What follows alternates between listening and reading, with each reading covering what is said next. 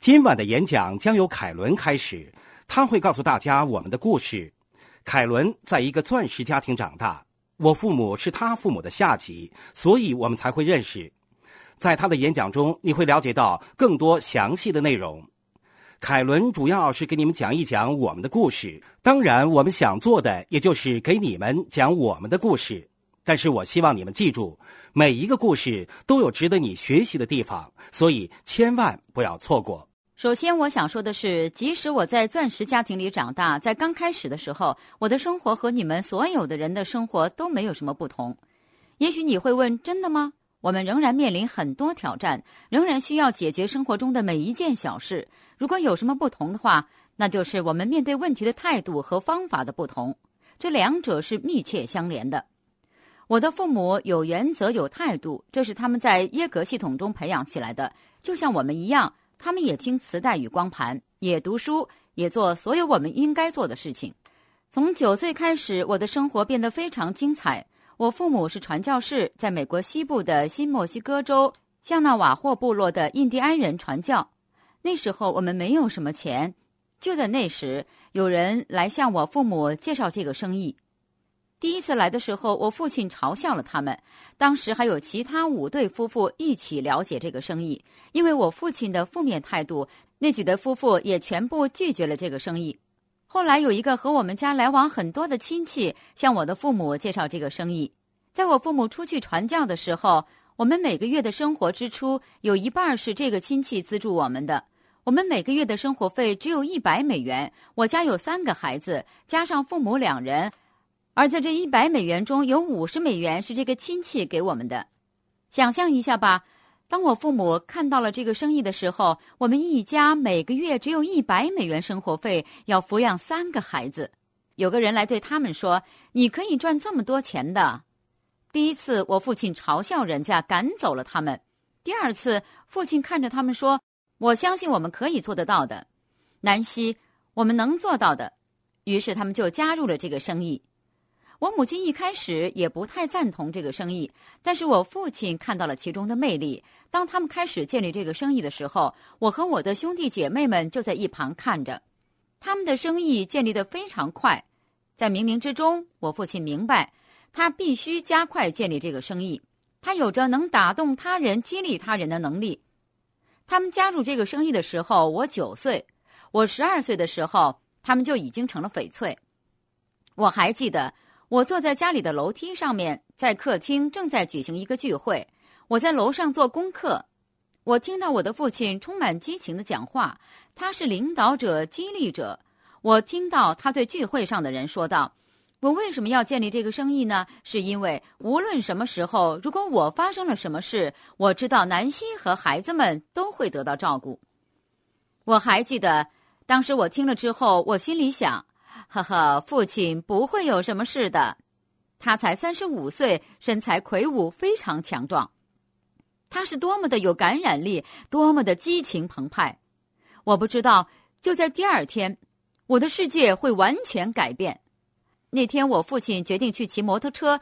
冬天快到了，他想在冬天来临之前最后骑一次。他出了车祸，在那天晚上，永远离开了我们。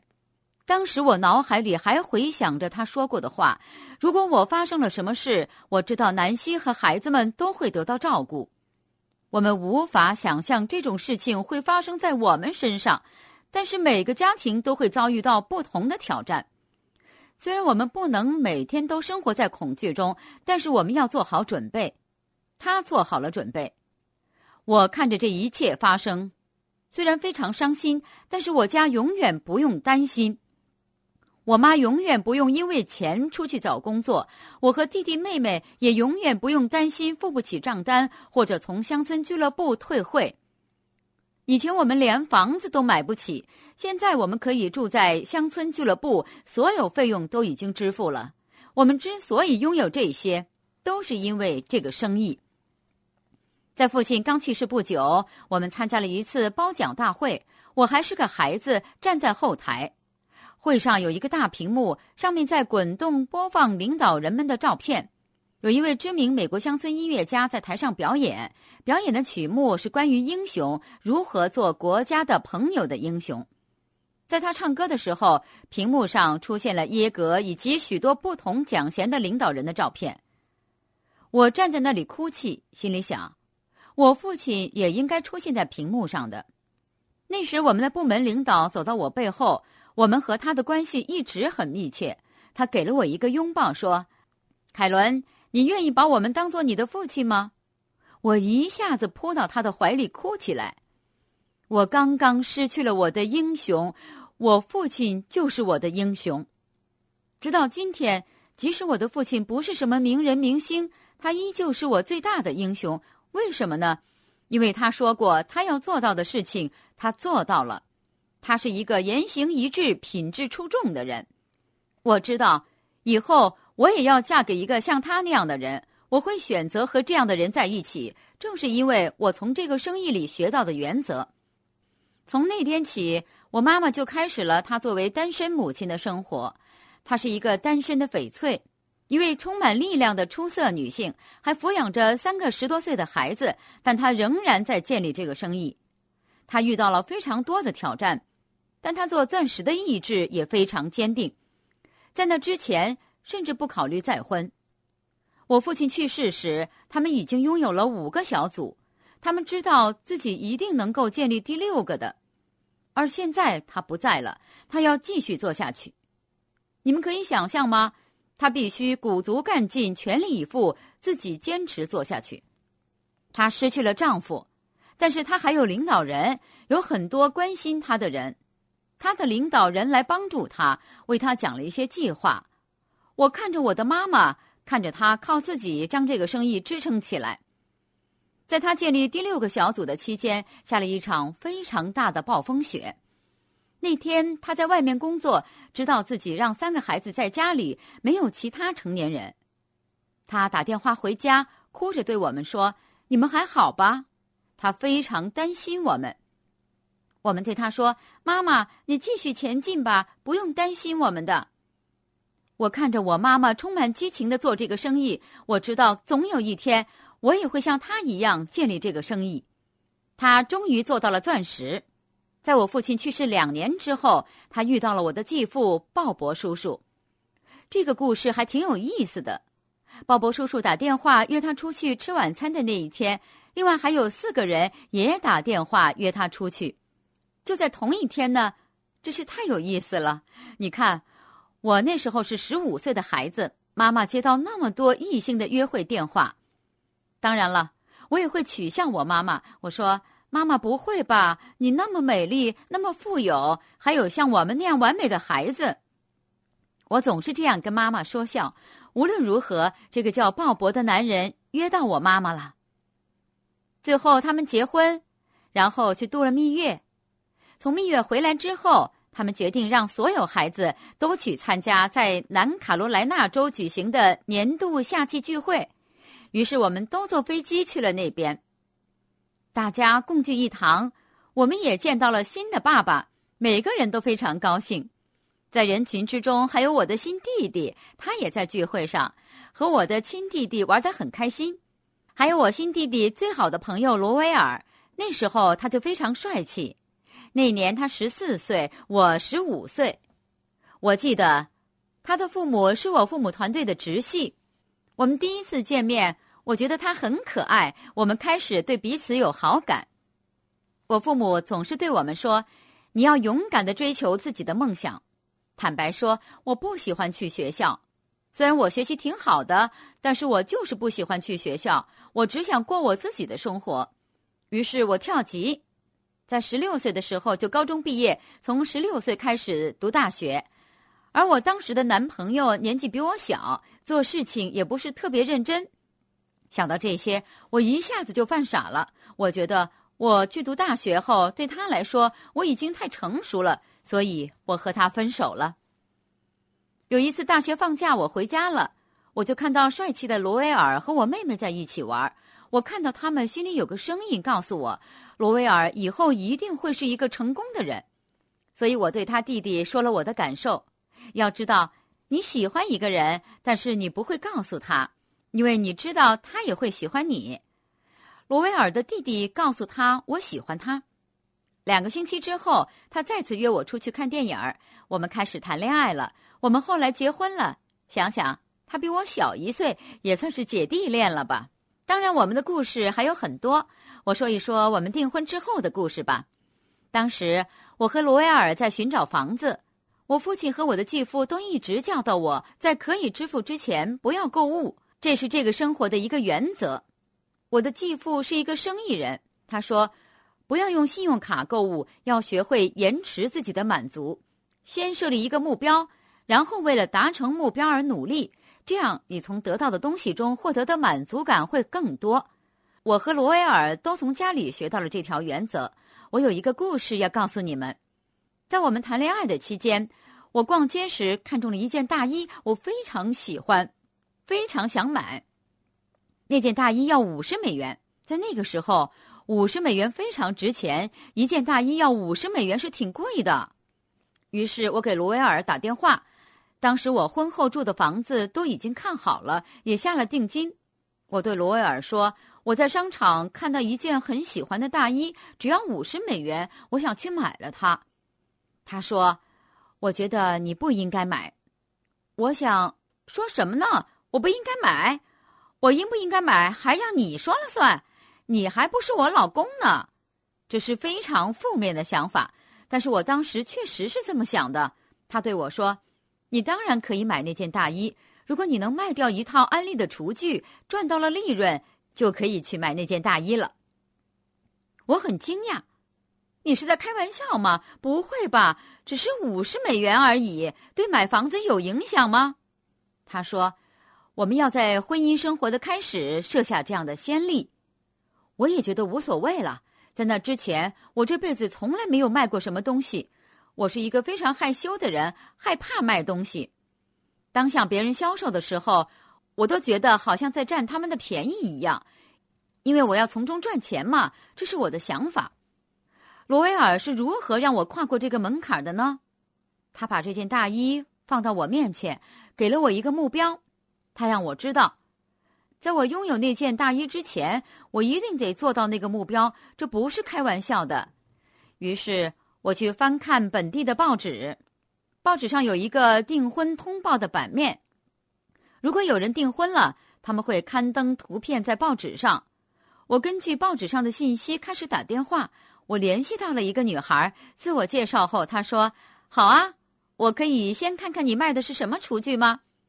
就这样。我和她约了时间见面，在约了见面的时间之后，我紧张的一直祈祷。我太害羞，无法一个人去给他看看厨具，但我还是去了。我和那个女孩见了面，做了一次极其糟糕的演示，搞得乱七八糟的。可是我做完了演示之后，那个女孩告诉我，她会在我这里买一套厨具。那天晚上，她给了我五十美元定金，也就是那件大衣的价钱。我和她告别之后，我哭了，也许是因为紧张，也许是因为兴奋，或者其他各种各样的情绪。回到家之后，我给罗威尔打电话说：“天哪，我拿到了五十美元，有人从我这里买了一套厨具。”他说：“我现在马上出门，我们一起去买那件大衣吧。”我们的家相隔二十分钟，在同样时间到达了商场，买下了那件大衣。直到今天。那件大衣仍然在我的衣柜里，虽然我已经不再喜欢它的款式，但是这件大衣很有意义，象征着我们从一开始就坚持的延迟满足。我们设定一个目标，让自己努力解决所有难题，最后赢得想要的东西。我那件大衣就是我的第一件奖杯。在两个星期之前的聚会上，我把那件大衣从衣柜里拿出来，把这个故事讲给在场的人听。我对他们说：“你一定要给自己找到你的大衣，你一定要找到自己想要的东西。但是在你能够负担之前，不要马上去购买，因为你有潜能，你会为了赢得想要的东西而努力成长。这是我一直渴望的感觉。我永远不会透支自己的信用卡去买一样东西。”你们明白我的意思吗？这是我们从一开始就铭记于心的原则。我和罗威尔开始了我们的婚姻生活。我们的父母也非常顺利，一直享受着钻石的生活。做钻石也是我们的目标。我最近翻看十年前的日记本，感触非常多。那时候我不知道自己需要做什么。我打开我的日记，看到里面写着：“哇哦，我和罗威尔真的有进步呢！这个月的营业额达到四十了。”我将我的日记跟你们分享，是希望你们明白，我们和你们每个人一样，每个月都是从零开始的。我记得我对罗威尔说了很多次：“你觉得我们有没有可能做到每个月七千五百营业额啊？”他看着我说：“有的。”我们当时的业绩有时候是一千五，有的时候甚至是一百。他对我说：“如果我们继续坚持下去的话，总有一天我们会做到的。总有一天，我们每个月都可以做到七千五，甚至连想都不用想就可以做到了。这完全超越了我的思维限制。但是我相信他，他在不断的付出努力，我也持续的成长。”我们听从领导人的指导，持之以恒的做下去。我们坚持读书，坚持听 CD，坚持参加每一次聚会。聚会是必须去的，这里没有什么去和不去的选择。如果我们不够钱的话，我们是怎么做的呢？我们从来都不用信用卡，我们出去销售产品，把产品卖出去，这样我们就有钱去参加聚会了。如果你今天说我没有足够的钱去参加聚会，那你就是对自己撒谎，因为你明天就可能出去外面吃晚餐，在那花去的钱就足以购买聚会的门票了。你去了聚会，你才能获得让你继续坚持下去的信心，让你相信自己的需要，感受你的需要，让你继续前进。在上次我和罗威尔演讲的时候，我打断了他，这是我最不愿意做的事情。我非常不愿意在他讲话的时候打断他。他的原话是：“我有一份工作。”我纠正他说：“你有过一份工作。”他说：“是的，我有过一份工作。”罗威尔·马丁在四十七岁的时候退休了，就是因为我们参加了聚会，我们做到了领导人让我们做的所有事情。所以我们在四十七岁的时候就拥有了自由，这一切都归功于这个生意。我们把领导人让我们做到事情都做到了，我们把这一点也交给了我们的孩子。我们要把正确的态度交给他们，就像其他家庭一样。我们的孩子是普通的孩子，就像你们的孩子一样。我有一个关于我儿子泰勒的故事，他那时候大约五六岁。就是像一个普通小男孩那样，穿着毛茸茸的连体睡衣。我特别喜欢小孩子穿连体睡衣，因为实在是太可爱了。我坐在客厅看书，他走了过来，整张脸是耷拉下来的。我说：“泰勒，早上好呀。”他看着我，很不高兴的咕哝了一句：“早上好。”我想这样不行呀。我对他说：“泰勒，你回到房间里去。当你决定自己要开心了，你才可以出来。”他知道妈妈是认真的，于是他走回房间里，关上门，然后门马上又打开了。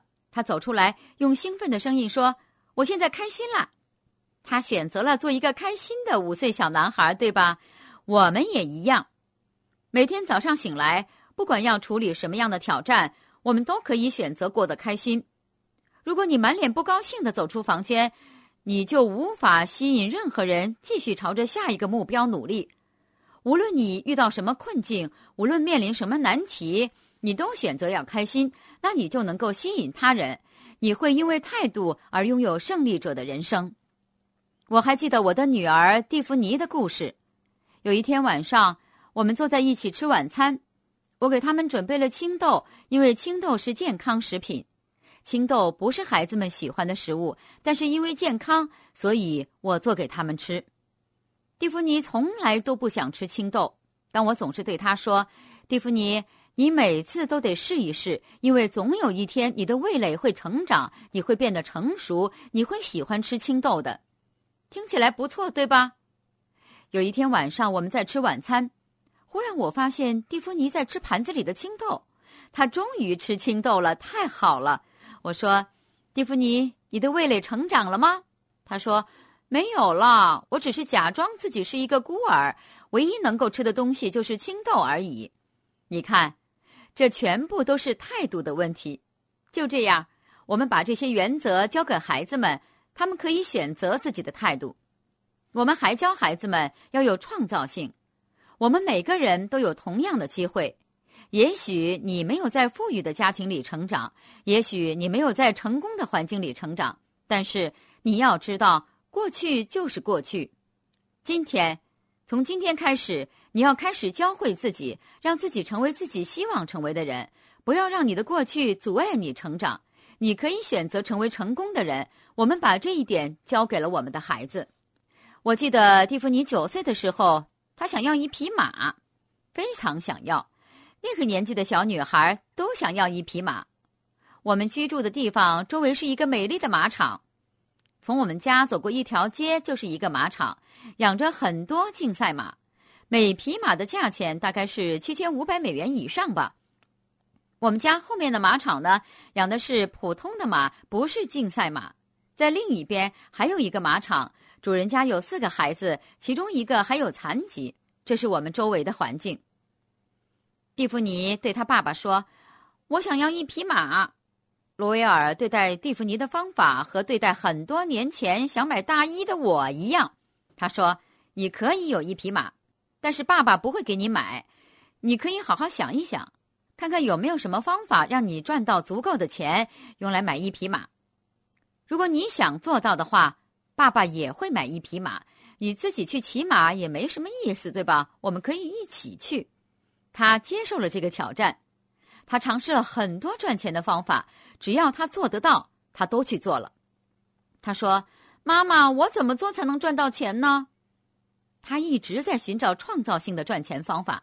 在美国，我们有一种玩偶叫做“美国女孩玩偶”，是像芭比一样的玩偶，非常昂贵。但是他一直想要一个玩偶。有一年圣诞节。我们给他买了一个玩偶作为礼物，这些玩偶的一套衣服就要三十美元，我觉得真是太夸张了。为什么会有这样的东西卖呢？还有给玩偶睡觉的床，价格高达七十美元。有些人都没有床睡觉呢，一个玩偶竟然会有那么贵的床，真是太夸张了。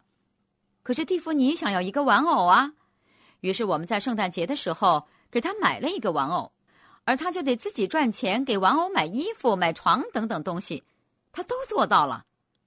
从这个经历里，他明白，他能够赚钱，他非常有创造性。在他有了这个玩偶之后，制造玩偶的公司每个月会给他寄来一份目录，里面罗列各种配套商品，但是也会教导一些原则和传统，比如说关于这个玩偶的故事等等。亲爱的朋友，想获得更多的成功经验吗？请关注微信公众号“炫色安利微商旗舰店”，我们将为想成功的你提供更多的精彩信息。炫色安利微商旗舰店等你哦！